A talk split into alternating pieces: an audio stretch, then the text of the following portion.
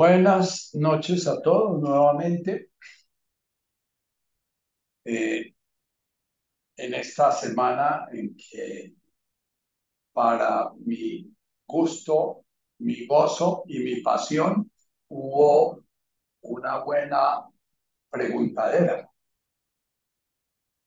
Voy a iniciar eh, recordándoles eh, muy narcisistamente que la mi libro fue editado en una editorial de Estados Unidos porque no conseguí que lo editaran aquí en Colombia. Y esa editorial eh, lo que hace es que cuando se piden libros, ellos mandan a imprimir los libros aquí en Colombia, pero entre el momento en que se piden los libros y el momento en que hacen la impresión aquí y los entregan, pasa un tiempo. Entonces, por eso eh, la Tatica hizo una lista para que se inscribieran los que, los que quieren el libro en físico y yo mañana voy a hablar con el editor y le voy a decir el número de personas que quieren el libro. Entre el momento en que yo pido el libro y el momento en que me entregan el libro en físico, según me ha dicho el editor, pueden pasar entre 15 o 30 días de acuerdo a los turnos que tenga la eh, editorial que les edita a ellos aquí en Colombia. Entonces, eh, los que estén interesados con el libro en físico, ya la mayoría eh, creo que lo ha ido bajando en el Kindle, pero los que estén interesados en el libro en físico sin pagar los 11 dólares de, que cobra Amazon por traerlo a Estados Unidos, entonces les sugiero si no se han inscrito, inscribirse. Una vez terminados los comerciales, eh, vamos a, iniciar nuestro tema con un poquito de sosiego, un poquito de eh, calmarnos, de ir a nuestro interior, de buscar nuestro silencio, siguiendo la pauta de nuestra primera bienaventuranza. Tubeihum Lemaskan Baruch Dilhoni Malkutah Tashmaya. Recuerdo que el arameo, una palabra, puede tener muchos significados. Una palabra, una raíz de palabras da el significado a la palabra y una raíz puede dar muchísimos significados. Y Baruch en arameo significa el viento significa el aire, significa lo que alimenta la vida, significa el espíritu, significa el presente, significa lo que permite nombrar algo. Y nombrar algo es alabar, reconocer, disfrutar eh, eh, la existencia de, ese algo que nombramos, como en el Netkada Shemach es que podamos permitir que nuestro ser encarnado, eh, en nuestra encarnación, eh, alabe tu existencia, tu nombre, tu vibración. Entonces, iniciamos nuevamente siendo conscientes de nuestro respirar,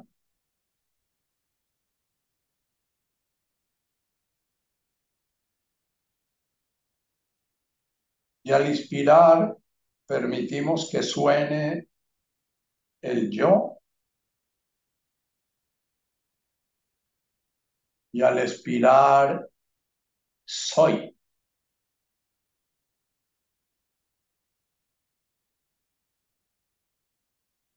Busca ir permitiendo que la respiración del universo sea la que marque tu ritmo y tu amplitud respiratoria. Tite Malkutaj, que tu orden, que tu voluntad, tu presencia sea la que respira a través mío. Que tu forma de expresarte, tu vibración. yo soy y ve buscando en cada, cada yo, cada vez que se pronuncia ese yo, que abarque todo tu ser, el ser que está oyendo, el ser que respira, el ser que se está manifestando en ese cuerpo, el ser que interactúa con todos tus seres conocidos, el ser que actúa y lleva a cabo la manifestación de tu existencia. Yo soy, soy mis relaciones, soy mis obras. Yo soy. y permite que el silencio absoluto rodee a esa vibración yo. Porque solamente en el espacio completamente vacío puede existir toda tu manifestación, todo lo que haces, lo que sientes, lo que deseas, lo que piensas.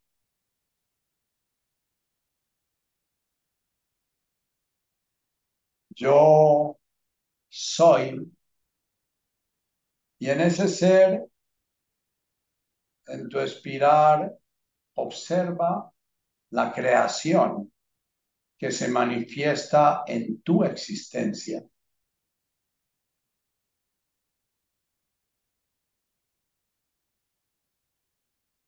Mira ese permanente yo en el cual el infinito flujo acciones, pensamientos, emociones, relaciones, deseos, miedos, se está dando permanentemente. Mira la permanencia de lo impermanente sobre ese fondo permanente. Yo soy.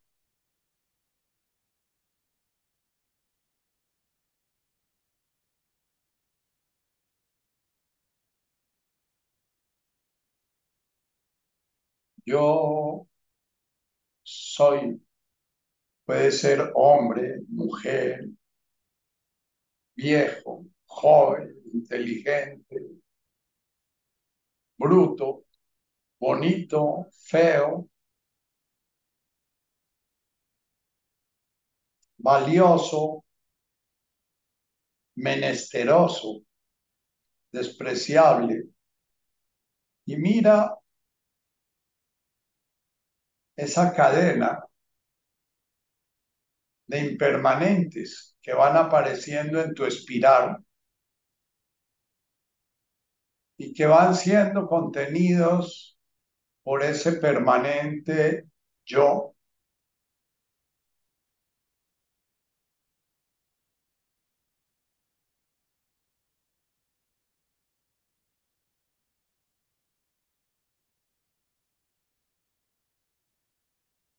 en una inspiración y en una expiración, ese espiral puede cambiar de tristeza a alegría, de confusión a sabiduría, de claridad a oscuridad.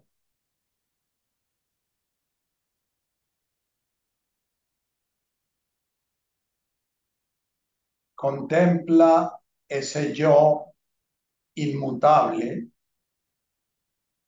frente a ese soy que puede ser asesino o santo, puede ser cruel o bondadoso. En cada aspiración puede ir cambiando el personaje.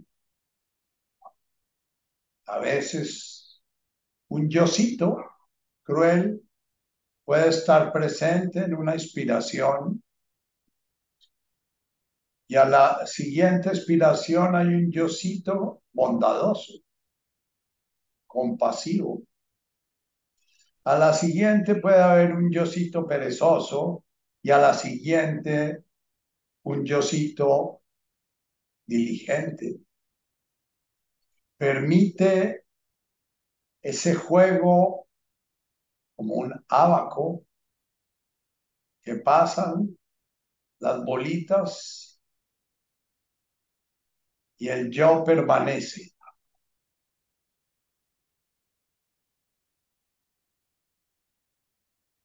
Yo soy.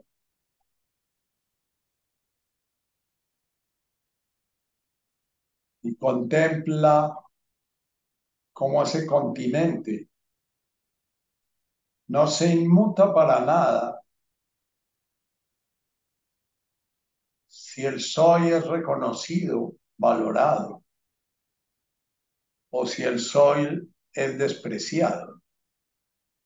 Siempre esa conciencia de ser yo.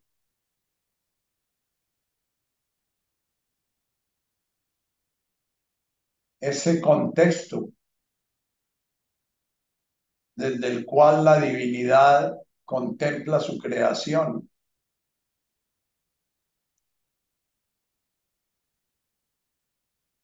Llamado Pedro, Juan, Guillermo, Luis, María, Consuelo, Teresa, etcétera, los distintos nombres que tiene el soy van desfilando por esa permanencia del yo.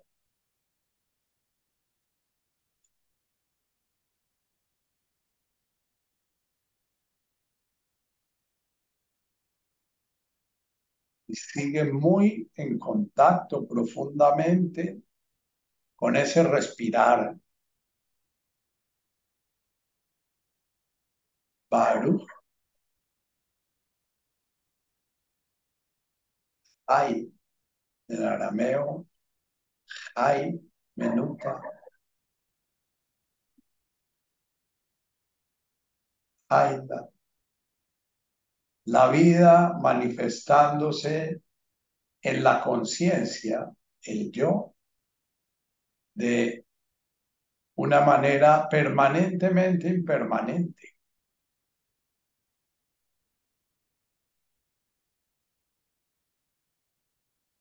Date cuenta lo absolutamente ordinario que es ese fluir de formas infinito. No puede ser especial porque es infinito.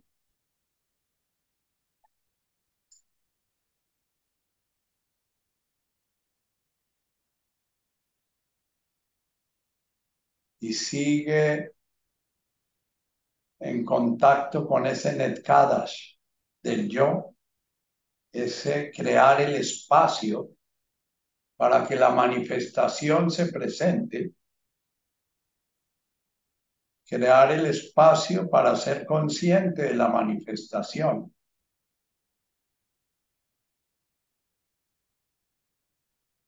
Date cuenta cómo ese soy lo puedes agrupar como bueno, malo, bonito, feo, perverso, virtuoso, derecha, izquierda, perseguidor, víctima.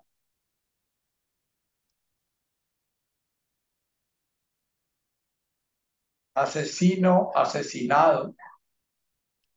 Vas dándole categorías. y el yo, ese espacio donde se da, no es manchado, no es tocado, no es, no deja huella. Ninguno de esas criaturas físicas, emocionales, conductuales que van apareciendo en ella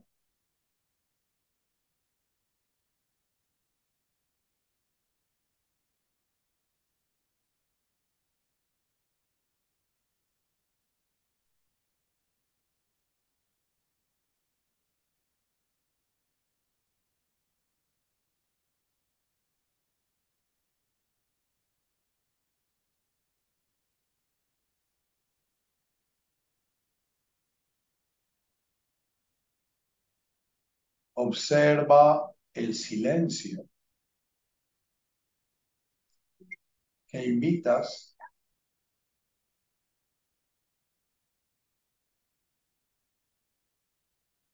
y observa la multiplicidad ruidosa de la manifestación en cada presente, en cada instante.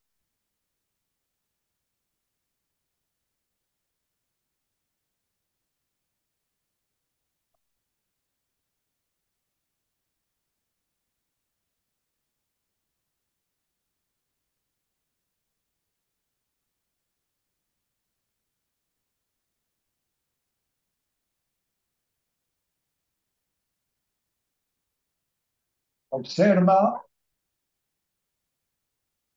cómo a veces ese yo tiene la ilusión de ser manchado cuando aparece un pensamiento, una emoción o hay alguna acción que sientes que es dramáticamente marcadora.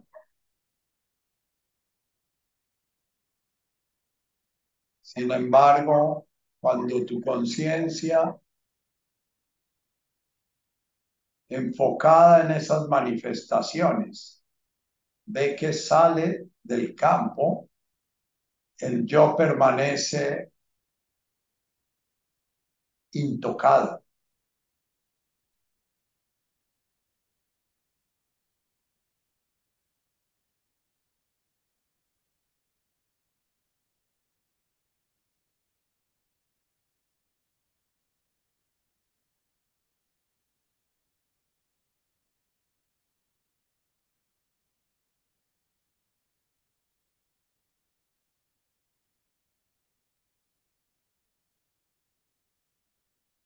Y ahora permítete ir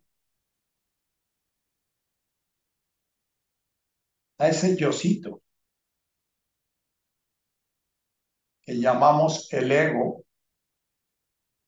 que se identifica con lo bonito, con lo feo, con la acción buena, la acción mala, que se identifica con los buenos y siempre está buscando cuáles son los buenos y que rechaza a los malos, pero se identifica precisamente en el opuesto, porque sabe que en el campo también está el malo. Lo bueno o lo malo son tan transitorios como cualquiera de las apariciones en esa conciencia del yo con mayúscula, esa conciencia del yo espacioso. Y contempla a ese ego recogiendo yositos.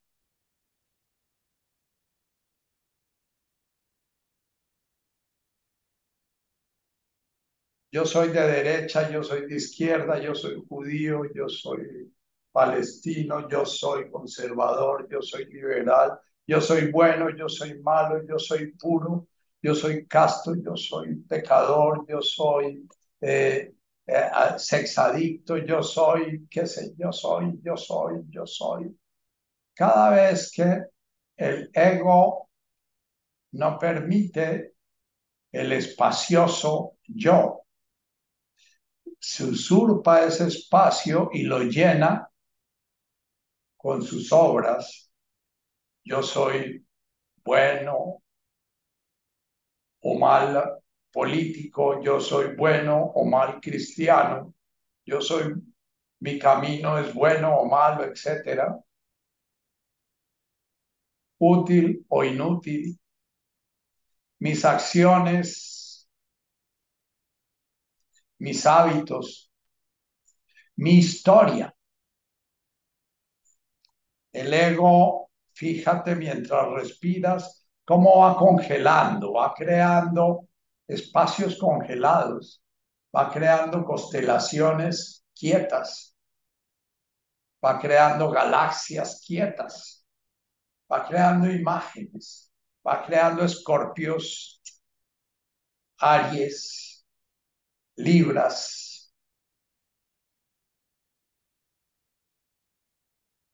Yo soy libra, yo soy escorpión. Voy uniendo los punticos, esas infinitud de diversidades. El ego no permite que fluyan y entren y salgan de esa conciencia del yo, sino que va reteniendo unas y va rechazando otras.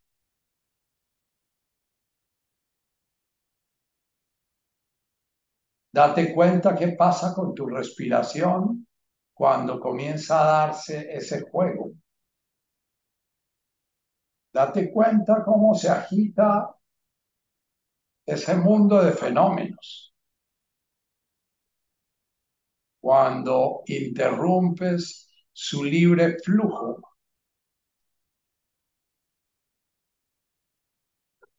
Creando historias. Ese libre flujo se da solamente en el presente.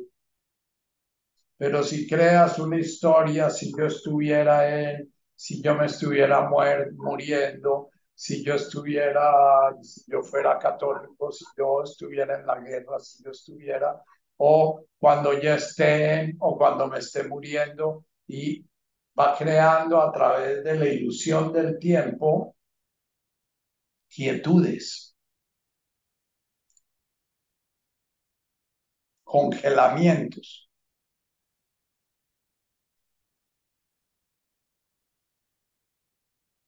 Bien. Meditar también es contemplar a nuestro ego, llenando el vacío de la conciencia de ruido, de imágenes, de sensaciones, etc.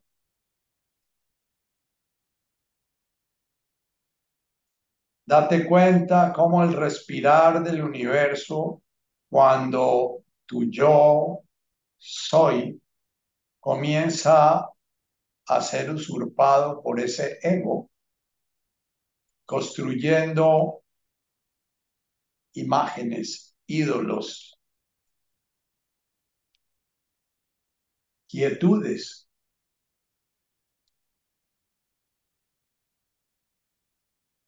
Tu respiración se transforma. y ya es tu ego el que quiere controlarla. Tite Malkutaj es que tu respiración y mi respiración se unan en una sola respiración.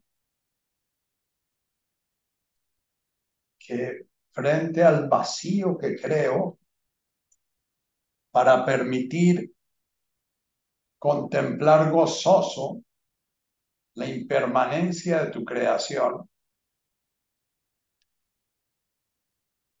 Mi respiración y tu respiración sean una. Malkutaj, de tal manera que Nehoisibianaj Aikana de Boashmaya de tal manera que tu deseo tu voluntad, tu querer, tu amor, tu creación fluya con mi creación, siendo una.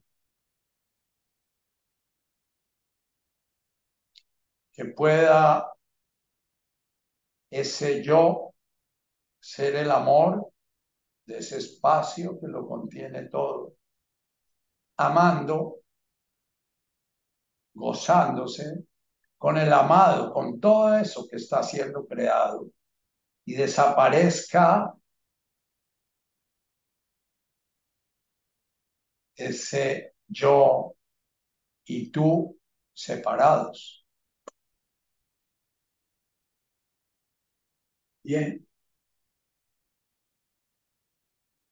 Vamos a hacer algunos comentarios sobre nuestra página que estuvo muy rica esta semana. Me gusta mucho cuando la página está rica porque mi espacio silencioso se llena de ruido. A veces me cuesta mucho trabajo eh, mantener a mi ego que como un mico en costurero comienza a querer ahí tumbar las estanterías y querer poner órdenes y querer poner... Y, y bueno, pero también en este espacio podemos darle de vez en cuando comidita al ego.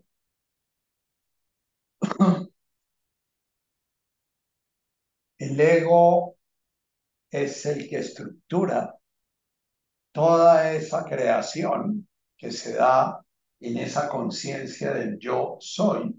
La estructura dando la conciencia de individualidad, la conciencia de ser yo.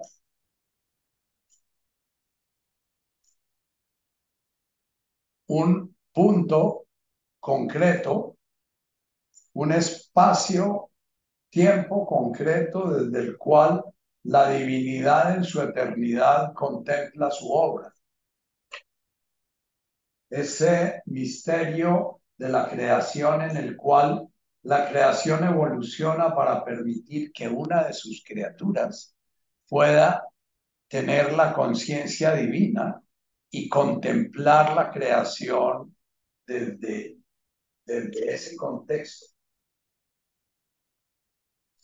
Eso los advaitas, por ejemplo, dicen que es una ilusión, que no existe ese contexto diferenciado desde el cual, bueno, yo como lo siento y no he podido suprimirlo, afirmo que Nacho es un contexto desde el cual la divinidad contempla la creación y busco un día poder contemplar esa creación con el gozo con que el creador la contempla, el gozo, el amor, la comprensión con que el creador la contempla. Y esa búsqueda es la que me lleva a buscar caminos y ese camino que, que he encontrado que es uno de los muchísimos caminos por medio de los cuales la conciencia puede despertar a su divinidad, ya es el camino del Padre Nuestro, las bienaventuranzas y las otras enseñanzas de Jesús. Pero me he enfocado en, mi vida, en mi devoción, en mi práctica, en el Padre Nuestro y las bienaventuranzas porque siento que el que mucho abarca, poco aprieta.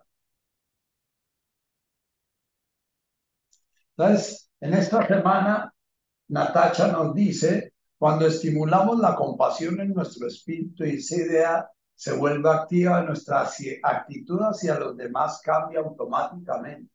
Si nos enfrentamos a ellos con compasión, se reduce enseguida su miedo y se crea una atmósfera positiva y amistosa.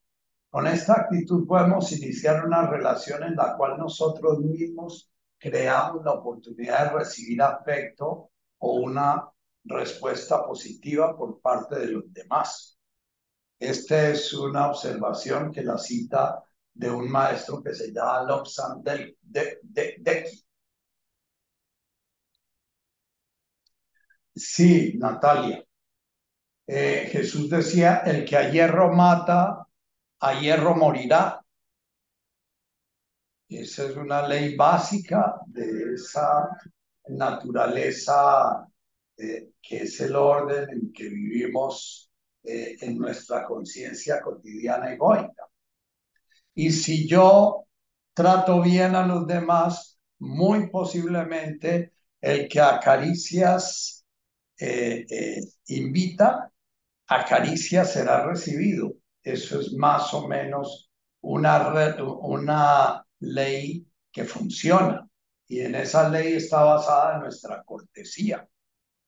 Si yo soy cortés con los demás, si soy amable y reconozco su existencia, muy posiblemente van a ser amables conmigo y van a reconocer mi existencia. Pero a veces no pasa eso, Natacha. Lo cual no quiere decir que eso sea en términos del ego bueno.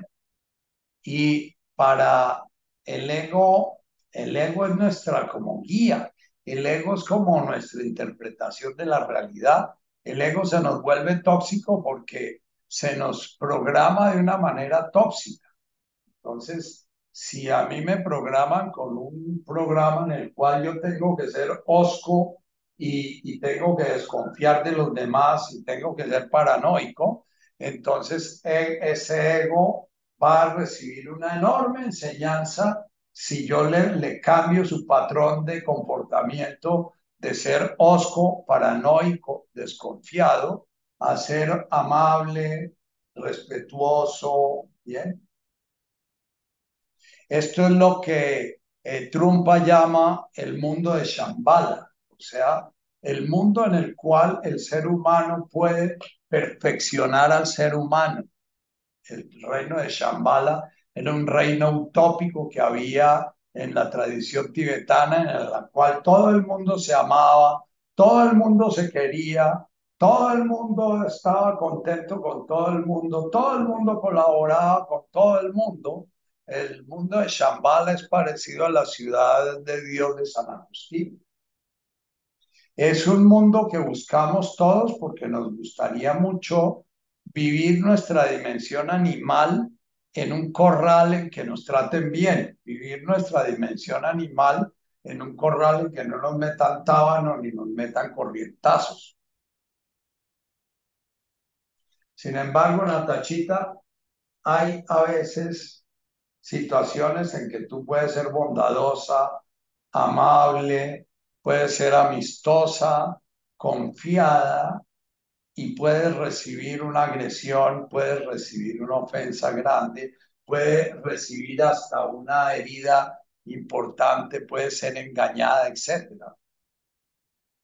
Entonces, en el reino humano hay unas reglas que nos proporcionan la posibilidad de conseguir un buen trato y un buen padre va a programar a sus hijos si el padre está viviendo en bienestar, como dice, eh, eh, como dice Eric Verne, entonces si mi padre está bien, I am okay, you are okay, él va a tratar de relacionarme a mí para que aprenda a relacionarme con el mundo como yo estoy bien y tú estás bien.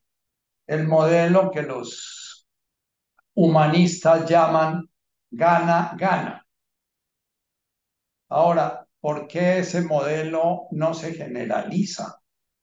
¿Y por qué terminamos en las guerras? ¿Y por qué terminamos en, en, en, eh, situaciones políticas que se generan a través de la violencia, se estimulan a través de la violencia y se hace, y se hace eh, eh, propaganda a través de la violencia.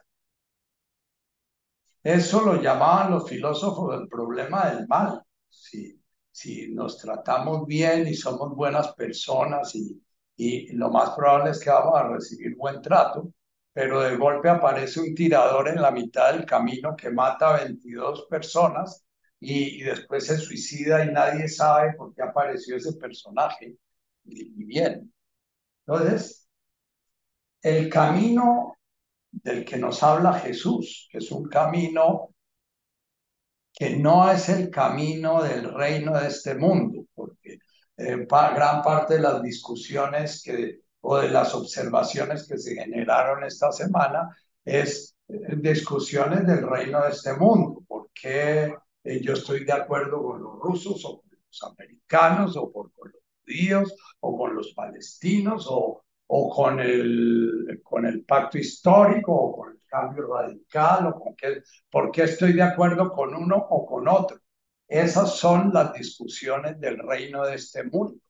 El ego va a tratar de hacer inventarios en ese mundo que él congela, entonces él va a tratar de elegir eh, cuál es el más bueno, cuál es el más malo, cuál es el más eh, perseguidor, cuál es la mayor víctima, cuál es el que tiene razón, cuál es el que no tiene razón. Y en esa, en esa elección, el ego nunca va a encontrar acuerdos universales.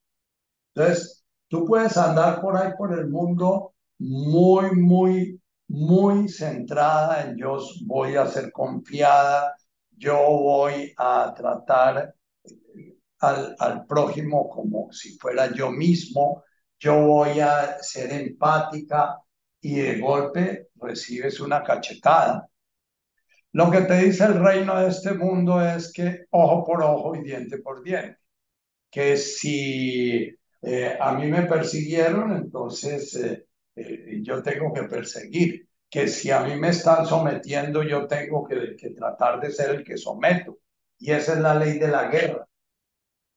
Lo que plantea Jesús es que si te dan en una mejilla, pongas también la otra. Y que si te ponen a caminar una cuadra por la fuerza, camines tres cuadras. Y que si te quitan el saco, entregues también la capa. Eso no es comprensible en el reino humano. Ahora, nuestro eguito muchas veces quiere recibir el mensaje de Jesús, vamos a trabajar un poquito más adelante con el planteamiento de Clementina, el mensaje de Jesús eh, para poder pasarla bien, para poder tener relaciones amables con los demás y para que nos quieran para que este mundo se vuelva un lugar de paz y un lugar ah, amoroso y tranquilo. Eh, ahí no voy a entrar a hacer disquisiciones filosóficas de por qué de alguna manera la noche es necesaria cuando hay un día y la luna nueva es necesaria cuando hay una, eh, eh, una luna llena. No, la luna no puede estar llena todo el tiempo y, y que el día no puede ser día todo el tiempo.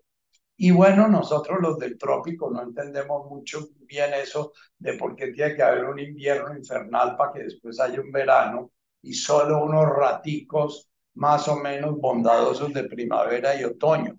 Eso los, los que viven en zonas templadas del norte o del sur o, zonas eh, árticas eh, saben muy bien que un ratico de calor lo pagan con un ratico de mucho frío y por qué la conciencia en el ser humano es somete a ese animalito que es el ser humano a esas condiciones. Bueno, voy a, ver si alcanzo a leerles un, un texto de, de sobre, un, sobre la, la frase del Evangelio de que se haga tu voluntad. ¿ya?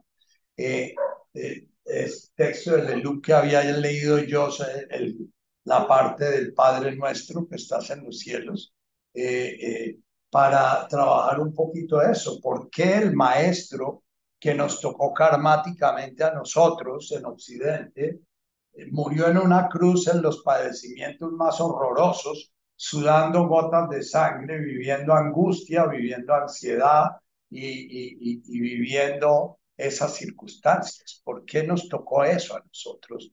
Ah, porque hubiéramos podido tener un maestro que muere amable y amorosamente de una indigestión por comerse un pescado picho que le ofrece un pescador y él compasivamente decide no, pero Lao Tse murió muy pacíficamente como un viejito eh, en su sitio, amoroso y amable y en paz, lo mismo que Confucio, bueno, Gandhi se murió de un balazo, qué sé yo. Bien. Rita, eh, tú nos envías un mensaje del Papa. Eh, no es que esté yo contra el Papa ni que me parezca que el Papa no tiene razón. El Papa habla muy en los términos del maestro Lobsang del Deki, habla en los términos del reino de este mundo. Es si nosotros somos amables, van a ser amables con nosotros, si nosotros sonreímos, nos van a sonreír, si nosotros tenemos en cuenta el dolor del prójimo, van a tener en cuenta el dolor del prójimo con nosotros. Y, y hace un discurso muy parecido a, a Desiderata.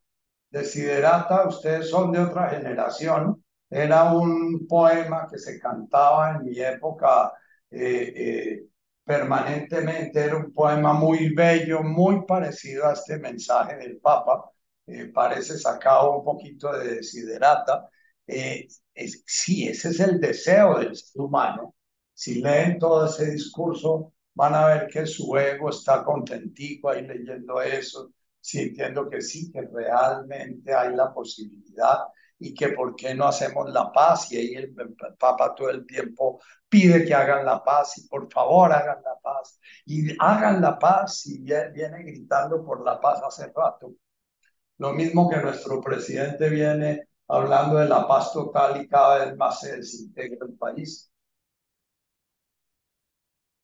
Entonces, de esos mensajes hay muchos. Todos los libros de White Diet, del cielo es el límite y tus zonas erróneas. Y son libros que nos ayudan muchísimo.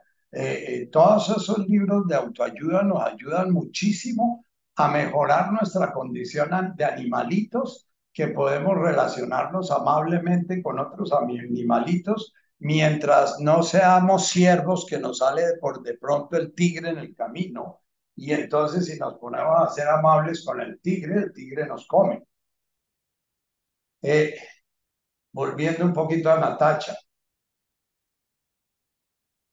parte de la confianza del ego es una confianza que puede volverse peligrosa porque si somos cándidos, de golpe vamos a ser muy bondadosos con personas que de golpe van a hacernos daño.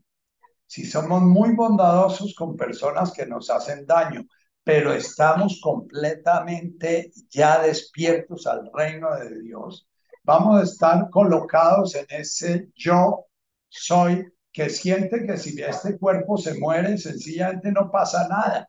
Va a ser otra de las criaturas que apareció en la conciencia y se desapareció y no va a haber nada dramático en esa muerte. Y yo voy a sentir que, bueno, morí como, como murió, bueno, Charles de Foucault no es que haya muerto muy mansamente, porque la última hora se decidió coger las armas para defenderse como, eh, como Tuareg de, de, la tribu vecina ahí en el desierto del Sahara, siendo un místico ya despierto. Yo nunca entendí por qué él cogió la, las armas para echar balas y ahí lo fritaron. Lo mismo que a nuestro buen cándido y adorado por la izquierda, padre Camilo Torres.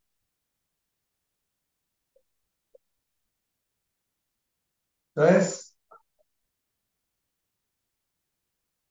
que quede claro, mi reino se da en este mundo. O sea, el reino y la felicidad, el gozo y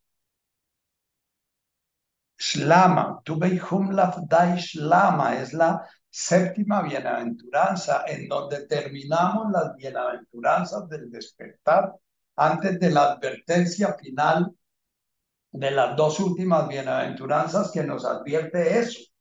Aunque estemos despiertos y hayamos logrado ya estar en el espacio de la paz, que es ese espacio de silencio, plenitud, realización, porque la paz en, arameo y en hebreo, la raíz shalama tiene que ver con la muerte, pero como completitud, tiene que ver con la paz, tiene que ver con el silencio, tiene que ver con la realización, tiene que ver con la plenitud del desarrollo de una criatura, tiene que ver eh, eh, es como el final de un proceso de un ser impermanente, de un final logrado. Y es una conciencia, no es un decreto, no es el acuerdo que hace con los señores de un lado o los señores de otro para que no hagan no sé qué. La forma como se hace la paz con los guerreros es a través de la guerra, porque los guerreros siempre van a hacer guerra.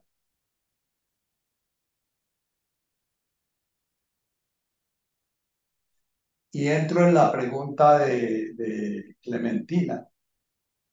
Querido Nacho, leyendo tu mensaje, eh, ah, el mensaje de Juanita, eh, también en el reino del ego se dan muchas cadenas de intenciones. Vamos a reunirnos todos para generar la luz necesaria para que los rusos y los ucranianos, ya pero si los rusos y los ucranianos están completamente ciegos a la luz, porque, porque, porque por eso están en guerra, porque están ciegos a la luz, ¿ya? Entonces podemos hacer todas las cadenas que el que no tiene oídos para oír no va a oír, y el que no tiene ojos para ver no va a ver.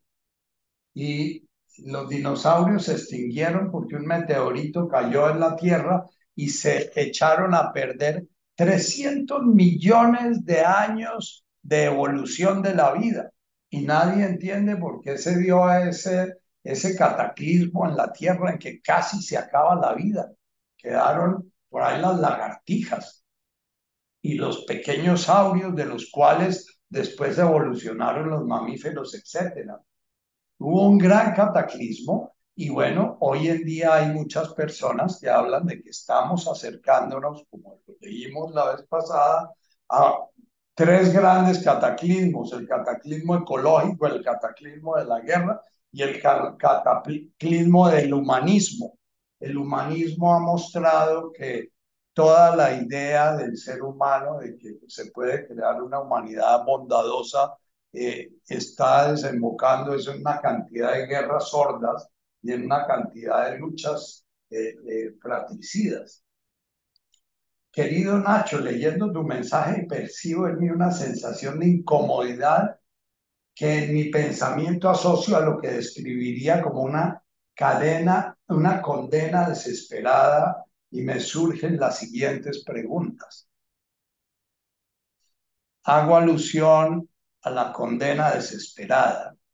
Si el yo con el cual meditamos está identificándose con las criaturas que lo poblan, lo único que nos queda es la desesperación, porque todas las criaturas que poblan ese yo nacen, crecen y mueren, todas, no hay ninguna, no hay ni un pensamiento que perdure, no hay ningún cuerpo que perdure, no hay ninguna, ninguno de esos fenómenos que sea permanente lo más absoluto del, del ser creado, del que, mundo, el que vive en el mundo dual, es su impermanencia.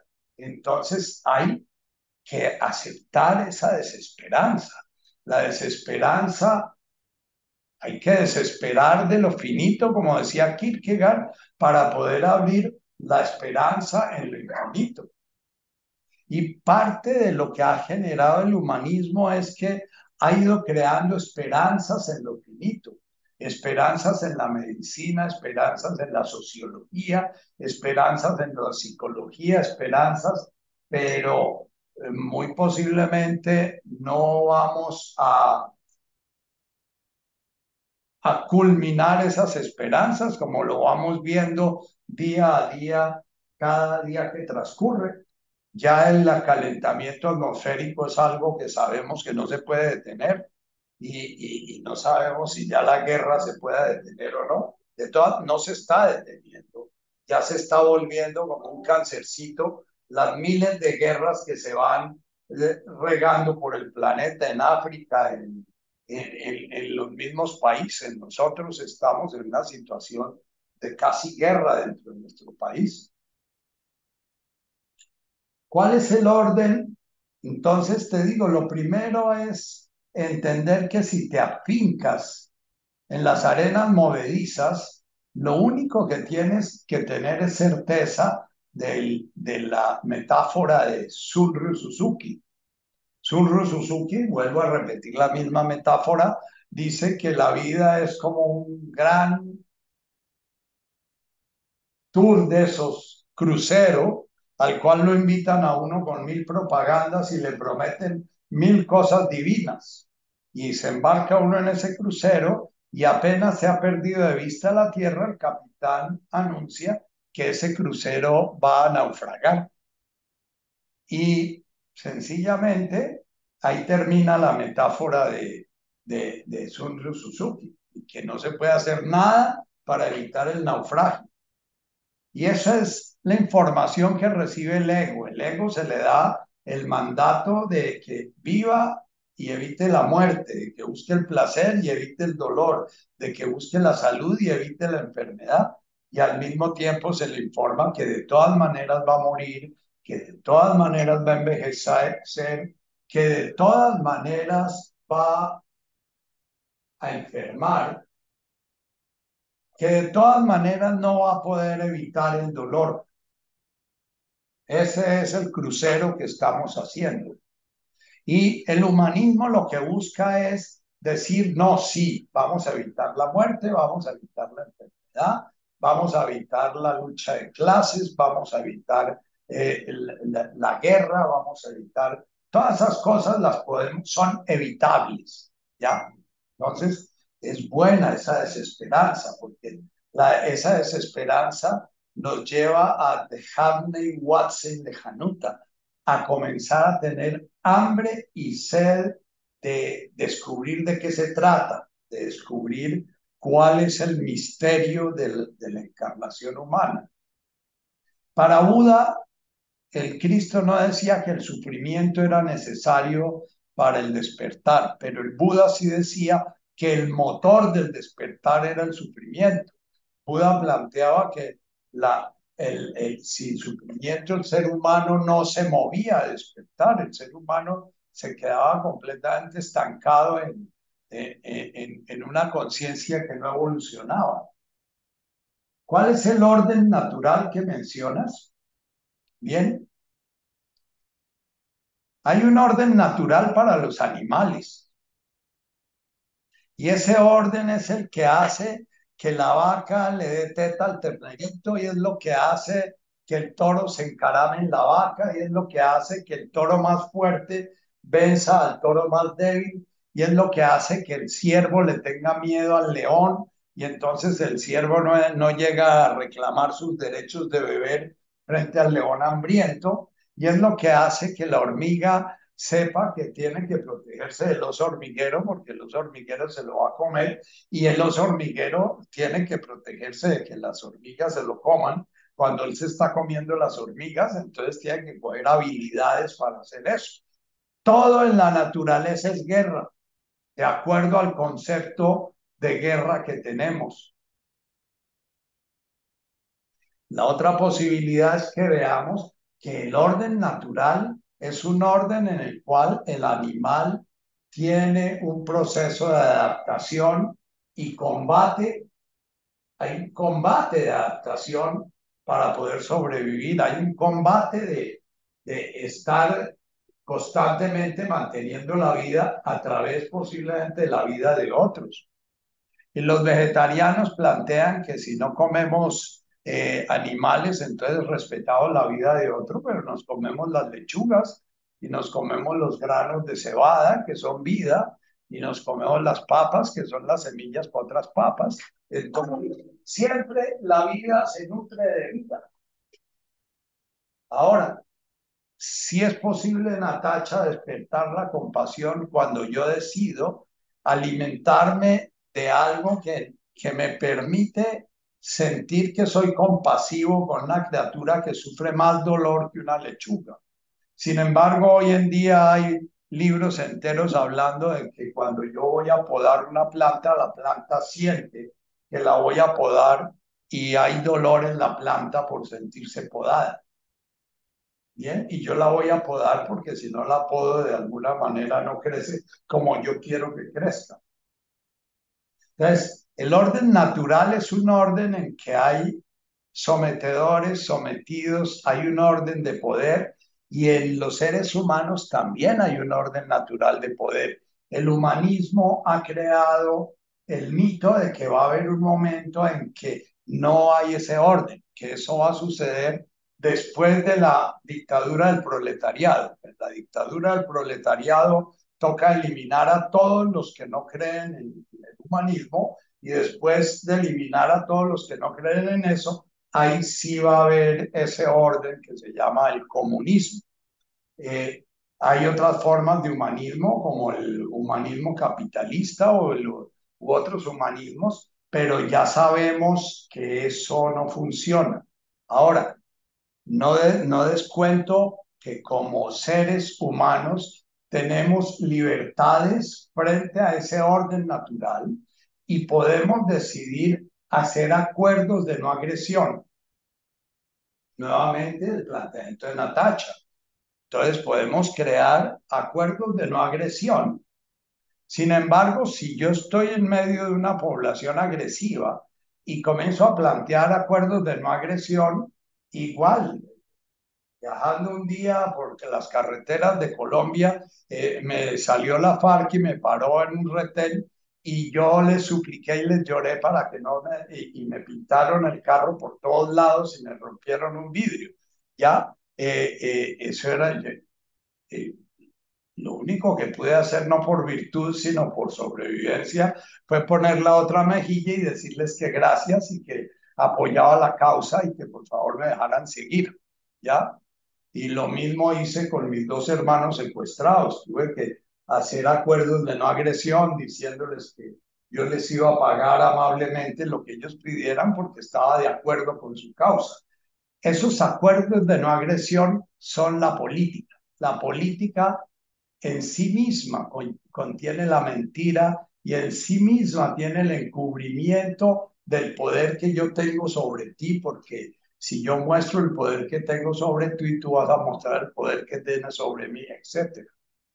Y la política es el recurso humano de los acuerdos de no agresión antes de la guerra. Cuando la política fracasa, dicen todos los pensadores sociólogos, cuando la política fracasa, viene la guerra. Algunos políticos no tienen en cuenta eso y, van arrasando, planteando la guerra antes de agotar las instancias políticas. Buen político es el que cree en que hay posibilidad de acuerdos de no agresión y tiene un principio ético de que es mejor una política de acuerdos que una política de guerra. Hay otros políticos que en su fuero interno sienten que la política de guerra es la única política que realmente sirve. Entonces, el orden natural en el reino animal no funciona. Hay un orden que hemos estado trabajando todo el tiempo aquí, que se llama Malkutaj Dasmaya. Es el orden, de alguna manera, de la conciencia. Es el orden de la conciencia despierta, pero no es un orden político. Eh, eh, eh, Gandhi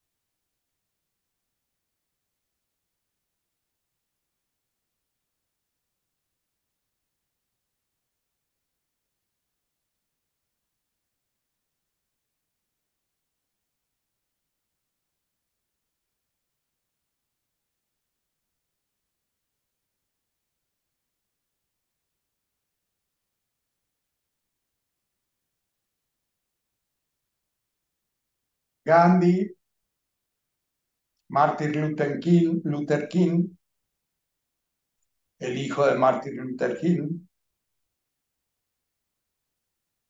ensayaron eh, la no violencia como una estrategia política.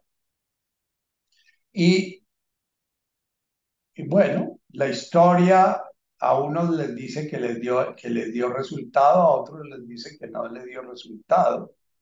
Eh, lo que pasa es que la no violencia como una estrategia política tiene que ser llevada a cabo eh, por personas que ya tienen una concepción del ser humano muy profundamente arraigada en su yo soy, porque se están jugando su vida física sintiendo que eso es un capital que se pueden jugar porque el sentido de la vida para ellos no es su vida física. Ahora, el resultado político de la, de la, del trabajo de Gandhi para muchos es, es valioso porque se logró que un país que era sometido por un imperio colonialista se independizara. Sin embargo, un país que era sometido por un imperio colonialista, se, se independizó y tuvo una guerra de secesión que costó más de 5 millones de vidas. Y una guerra de secesión que todavía continúa en una guerra permanente entre Pakistán, Bangladesh, la India, Sri Lanka, y cada uno de esos países tienen guerras internas con muchos muertos permanentes. Luego, si lo que buscaba Gandhi era la no violencia, eh, no, eso no fructificó porque la no violencia hace parte de los valores del espíritu y solamente el que decide buscar esos valores en el espíritu los consigue.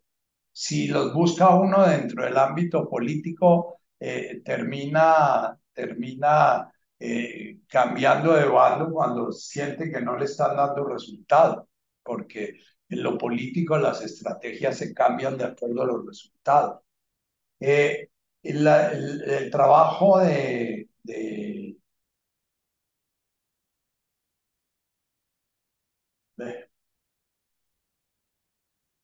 Bueno, se me olvidó el trabajo de los dos norteamericanos eh, de color que realmente lograron una revolución pero, eh, pero ese par de, de, personas, eh, los acabo de nombrar, mi cabezota de viejo a veces se olvida de las cosas, ese par de personas estaban muy respaldados en un movimiento espiritual muy fuerte, que era el gospel.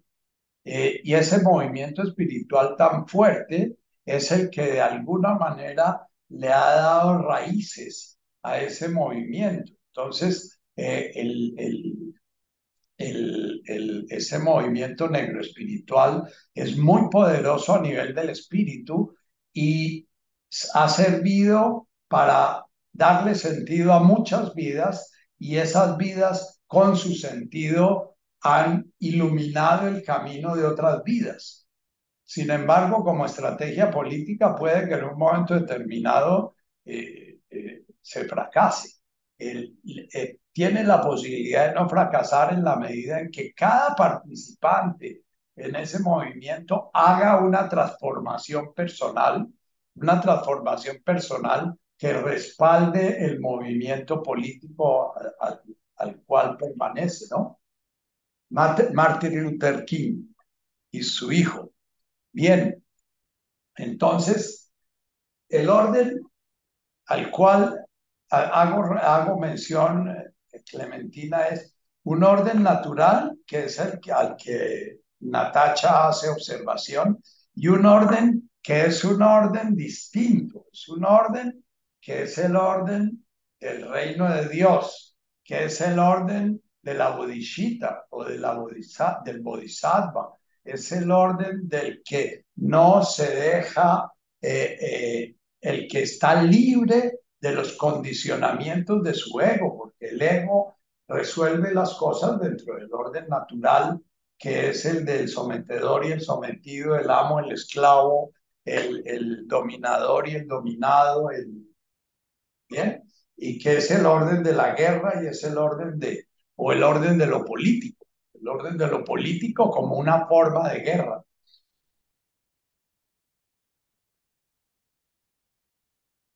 La segunda, el despertar que describe, si la luz que irradie nuestro despertar no sería también una búsqueda utópica de transformación personal en la que quizás estamos los que participamos vamos en grupos como este. No sé, no sé, no tengo ni idea, Clemita, no tengo ni idea y creo que de golpe ni tú sabes. Yo me pregunto muchas veces, si la movida que estoy haciendo es una movida de mi ego, buscando una vida más cómoda y buscando una vida más segura y buscando una vida con más confort y con más agüita caliente. Y si realmente me viene la guerra, que es otra pregunta que tienes ahí, ¿cómo voy a responder esa guerra? Si en esa guerra voy a responder en el orden natural, echando bala al que me echa bala, o si en esa guerra voy a responder más en el orden del tema al que es la confianza profunda de la fe sentida en el corazón. Es la confianza de que pase lo que pase, yo estoy viviendo un orden del que no depende de mis acciones. Es un orden que depende de algo que yo no entiendo. Es un orden que depende de la bondad y del amor divino y que si me matan hace parte de la bondad y el amor divino y que si me secuestran hace parte de la bondad y el amor divino y que voy a ir hasta las últimas consecuencias. Ahora, Clemita, no sé, no sé si, por eso yo no sigo la oración de Santa Teresa de dadme vida, dadme muerte, dad salud o enfermedad. Yo en mis oraciones le pido a mi Dios que no me dé una prueba para la cual todavía no estoy capacitado. Compartí una observación que hizo Luis Fernando porque me pareció muy importante, porque es que esa observación que hace Luis Fernando es la misma que haría yo.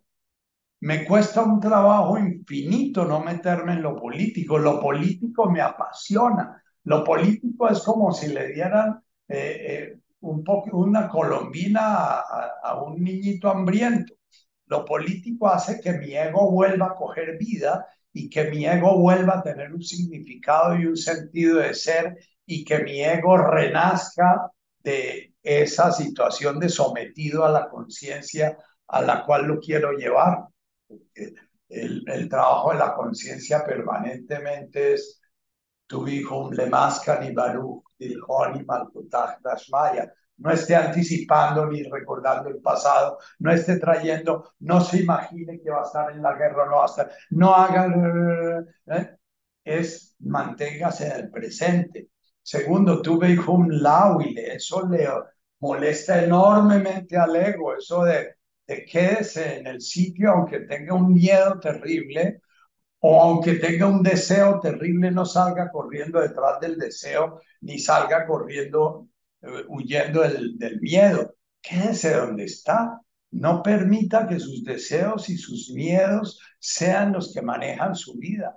Comience a descubrir su libertad frente al orden programado en su ego, porque tampoco es el orden natural, Clementina lo que nosotros deseamos y lo que nosotros tememos es lo que nos enseñaron a desear y nos enseñaron a temer. Ni siquiera tenemos el orden natural. Si tuviéramos el orden natural de los perros, andaríamos en mucha paz.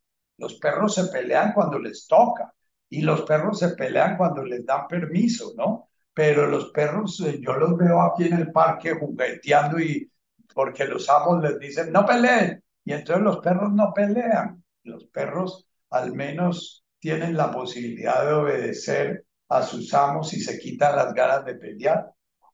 Tienen la confianza de que sus amos van a protegerlos y eso les evita pelear. Nosotros podríamos tener la confianza de que el orden divino no va a permitir que pase nada con nosotros que vaya contra nuestra realización y entonces podríamos no pelear. Yo no sé si esa confianza que yo llamo fe, fe no es creer en lo que no vemos, pero que Dios nos ha revelado. Fe es sentir profundamente que yo estoy inmerso en un orden y que en ese orden todo lo que tengo que hacer es esperar a ver qué pide ese orden de mí. Entonces, esa pregunta que haces puede ser una pregunta que te haces todos los días. ¿Yo realmente estoy haciendo un camino del espíritu o estoy haciendo un camino del ego disfrazado del espíritu? Ese lo llama Roger Moore el bypass espiritual. Muchísimos seres humanos hoy en día están haciendo caminos espirituales de tal manera que se llaman materialismo espiritual son caminos espirituales para poder conseguir compañía, para poder conseguir eh, eh, disminuir su angustia, para poder conseguir sentirse mejor, para poder conseguirse sentirse en paz, para poder ser aceptados dentro de un grupo social. Ya esos caminos son del ego. Entonces, tú eres la única que puedes saber. Y yo me lo ando preguntando todo el tiempo. Si cada lunes yo estoy dándole aquí incienso a mi ego, o si yo realmente estoy cuestionándome cada presente, cada día. Tuve hijum lau y le dije, no, tuve hijum la máquique. Bienaventurado el que se entrega, el que ya deja de creer que Él es el que define el orden del mundo, que Él es el que define quiénes son los buenos y quiénes son los malos, que Él es el que define a quién hay que matar y a quién hay que perdonar, que, se nos, que nos olvidemos de eso, porque eh, eh, eh, en esa fantasía andamos afirmando nuestro ego todo el tiempo. Yo soy el que defiende a tal o yo soy el que ataca a tal. Eso es una afirmación de mi ego.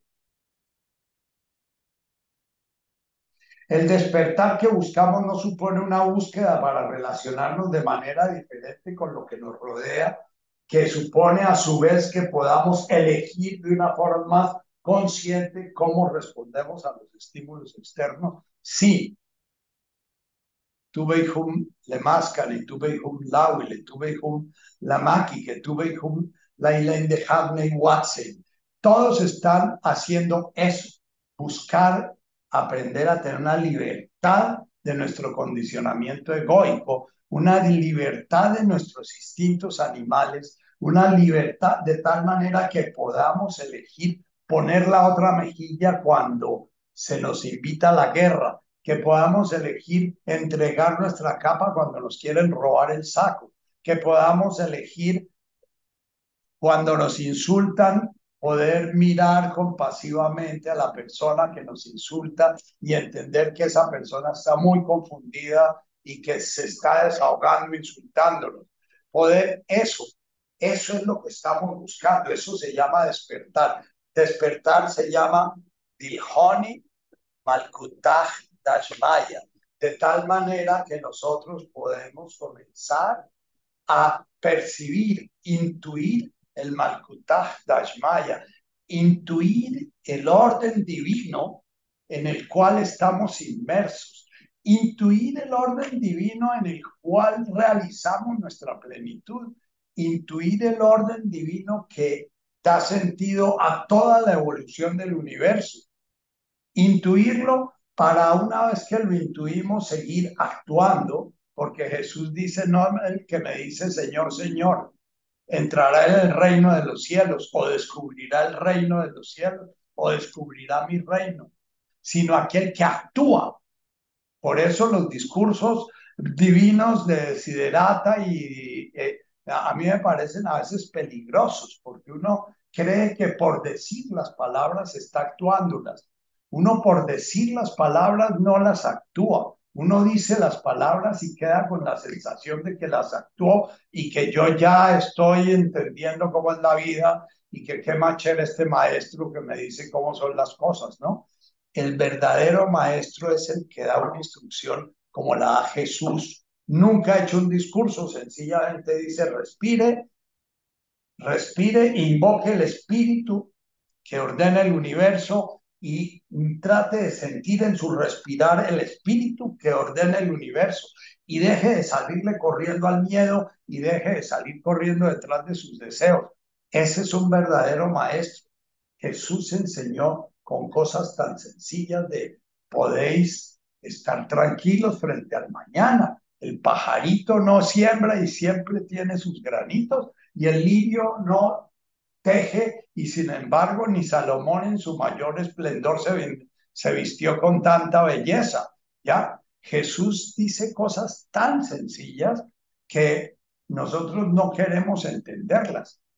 Y el Padre Nuestro y las bienaventuranzas son la quintesencia, las claves que nos da Jesús para poder entender esas enseñanzas sencillas, que la iglesia las volvió teológicas y las volvió un enredo a veces conceptual y entonces los sermones de los domingos ah, oímos unos sermones de dos horas, todos divinos, habló divino, decíamos en el seminario cuando íbamos al Viernes Santo. Lástima que habló en latín, porque en ese entonces Monseñor Díaz las, el sermón de Viernes Santo lo echaba en latín, porque era la, la iglesia, pero aunque hablen en español, la mayoría de nosotros ni oímos lo que dicen porque ya estamos acostumbrados a oír ese mismo sonsonete que no nos pide cambiar nada concreto de lo que está pasando mientras oímos esas palabras. Si el cura nos estuviera diciendo, sienta su respirar cuando está oyendo esto y sienta su respirar cuando se acuerda de que lo insultó y, usted quiere portarse de una manera distinta con el que lo insultó, entonces, despertar es hacer paladear nuestra libertad, hacer consciente nuestras acciones. Nuestras acciones neuróticas son inconscientes, nosotros somos neuróticamente espontáneos. Neuróticamente volteamos a mirar eh, la mujer que pasa muy atractiva a nosotros los hombres y espontáneamente eh, volteamos a agredir al que, al que vemos que le está pegando a otro, entonces nosotros vamos y podemos pegarle a...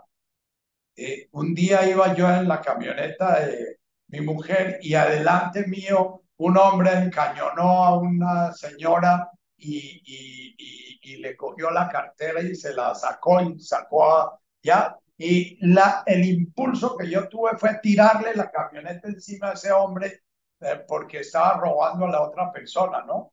Después, no fue mi virtud, sino el miedo a que de golpe me metían a un juicio por haber atropellado a una persona y se volvía un lío y tenía que ir al juzgado. Entonces yo decidí que no le tiraba el carro encima.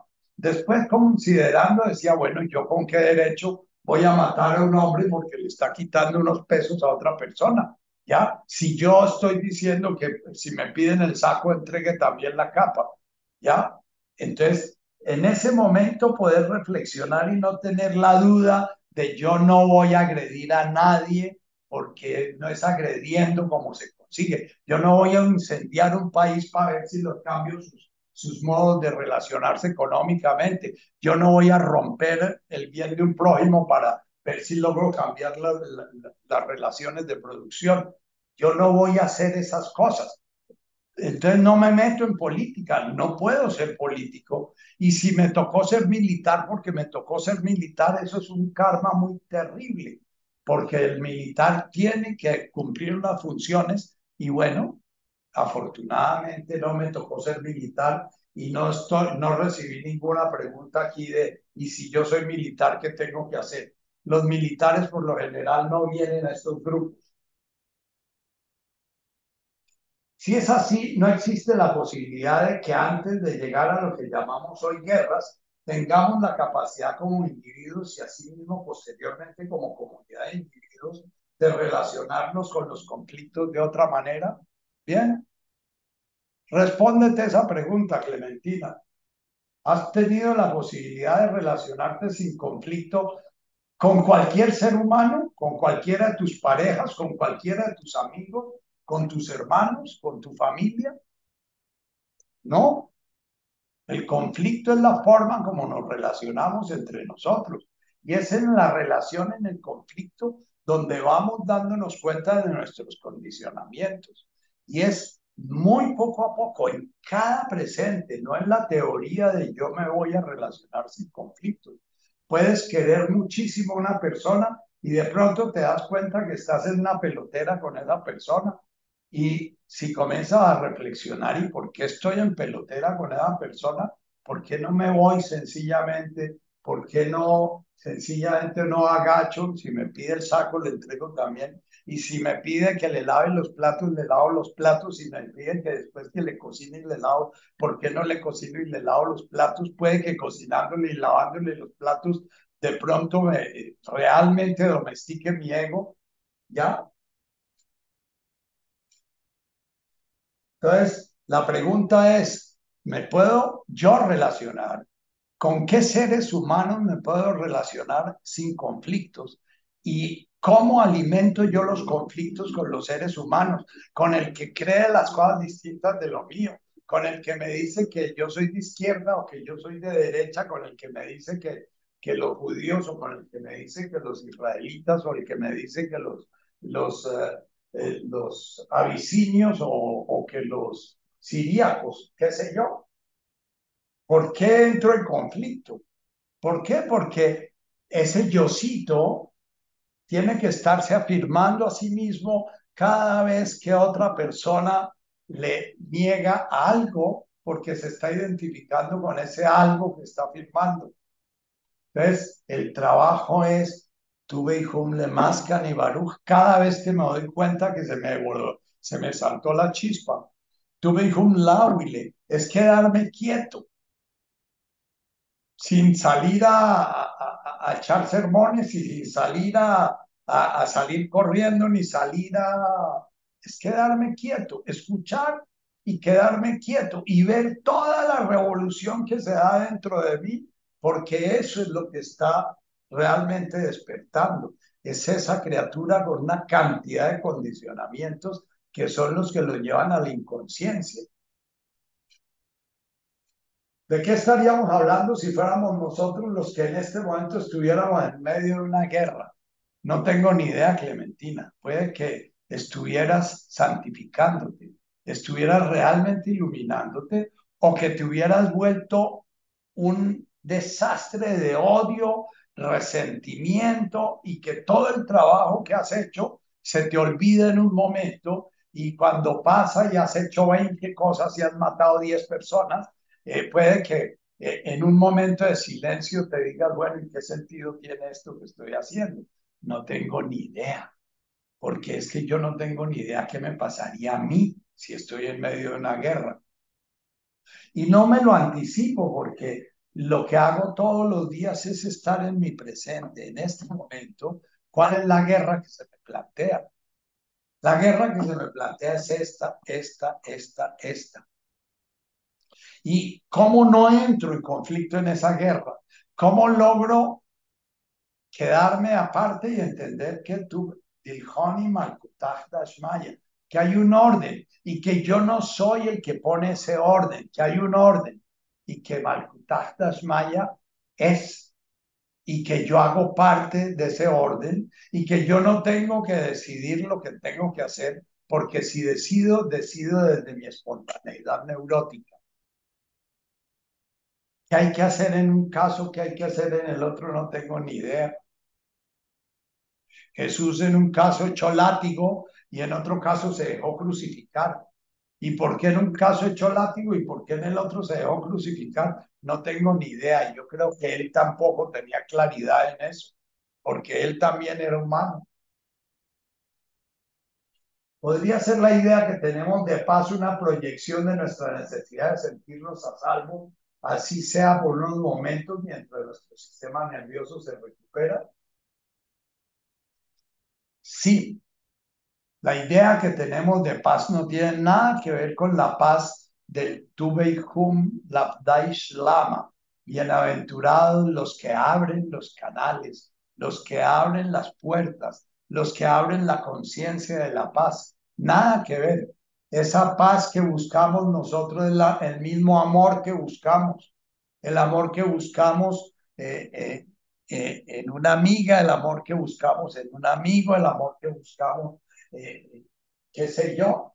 el amor que buscamos en el maestro, el amor que buscamos en, todas las circunstancias. Estamos buscando que alguien diga que mi yosito, ese, esa existencia concreta de Nacho, es muy importante y muy valiosa y que es muy importante en el mundo esa presencia.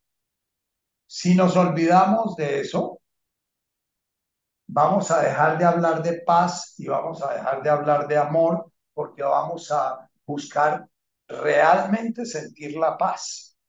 Y la paz solamente se siente cuando entramos en silencio interior.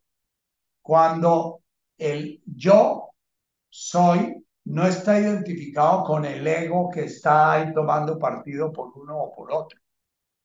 Yo les pasé una imagen al grupo. Es una imagen muy bella de lo primero que ustedes ven. Es como si fuera, como si fueran, bueno, ustedes ya saben lo que ven. Y lo segundo que ven, ya saben lo que vieron. Eh, digamos que el orden natural es ver los dos patos o los dos, eh, eh, las dos aves mirando una para un lado y otra para el otro, la dualidad. mirar para el lado de la derecha o para el lado de la izquierda, para el lado de los godos o de los liberales, para el lado de qué sé yo. Pero si miramos con más serenidad y un poquito más de silencio, vemos realmente el todo. Eh, ese, esa eh, imagen, esa fotografía tan bella, me la envió Mercedes eh, antes de ayer, o ayer a, mi, a mi Facebook, y yo le pedí que si me podía mandar esa fotografía, porque no tengo ni idea de cómo pasar de Facebook a otras partes las cosas y tuvo la amabilidad de mandármela y Esperanza tuvo la amabilidad de hacer la traducción, porque siento que es una metáfora clara de qué es la paz real. La paz real es cuando vemos el, el águila completa, cuando vemos el sentido completo de la vida. El sentido completo de la vida no lo podemos ver si no estamos más allá de la dualidad de bueno, malo, digno, indigno, miedo, gusto, placer, dolor, eh, eh, guerra, paz. Entonces, eh, la frase que debió conmover un poquito el tocar a Clementina es la de siempre habrá guerras entre vosotros, que entre otras los exégetas occidentales la interpretan a veces de otras maneras, porque los exégetas occidentales la mayoría sí creen que va a haber un momento en que, qué sé yo. Sin embargo, si ustedes leen la parucía, o sea, los textos sobre lo que dice Jesús del final del mundo, él dice que eh, habrá guerras y rumores de guerras y los que estén en los valles que se suban a las montañas y los que no sé qué, y pero aún no es el fin. Y después veréis al Hijo del Hombre como un relámpago, qué sé yo. ¿Qué quiere decir eso?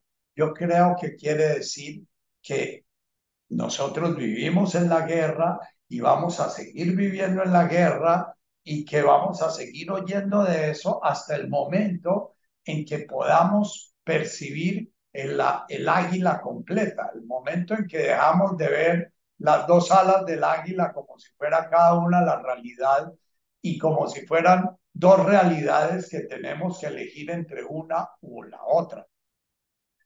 Hoy quería leerles un texto, se los prometo para la próxima vez. Si no me mandan preguntas tan chéveres, agradezco mucho. El, el comentario de Guillermo, eh, no le hice la, la, la observación. Sí, Guillermo, tú me conoces a mí, ya tuvimos muchísimas discusiones allá el lunes en y, sabes que soy un godo espantoso y que siempre estoy inclinado a ver la cabeza derecha más que la cabeza izquierda. Yo, desde mi ego cuidadoso, traté de hacer una presentación en la cual eh, me dolía tanto el dolor de los judíos como el dolor de los como el dolor de los gentiles, el dolor de los eh, de los eh, palestinos, el dolor de de los gadafíes, ¿ya? Eh, sin embargo, tú recordaste mi, mi, nuestras viejas discusiones de derecha e izquierda y nuestras viejas discusiones de, y, y lo leíste desde esa percepción y bueno, lo leíste bien porque yo, de todas maneras, si no estoy cuidándome y si no estoy siendo muy cuidadoso en, como dice Luis Fernando, en revolcarme en, en, ese mundo de la guerra y en ese mundo del dualismo, eh, eh, eh, termino siempre tocando los puntos desde la forma como fui condicionado. Entonces, no te niego tu percepción y, está bien que me hagas esa observación. Eh, buscaré cada vez ser más impecable e implacable en eso, porque sé que cada vez que me voy para un lado estoy estimulando el otro lado. Cada vez que declaro una, una, una preferencia, estoy alborotando una, una aversión al otro lado. Entonces, parte de lo que tengo que trabajar es volverme más impecable en mi conciencia con la palabra. Y, y, te agradezco la observación. Hoy nos despedimos. Creo que hemos tenido un día un poquito apasionado. Eh, eh, las preguntas a mí me apasionan mi cabeza le encanta que le pregunten y, se siente brillante al estar ahí dándole vueltas a eso. Entonces, por eso es que agradezco mucho. Los días que no me mandan preguntas me tocan reflexionar más, ¿no? Entonces, les agradezco. Gracias. Gracias, Nachito. Muy bien. Gracias, Nacho.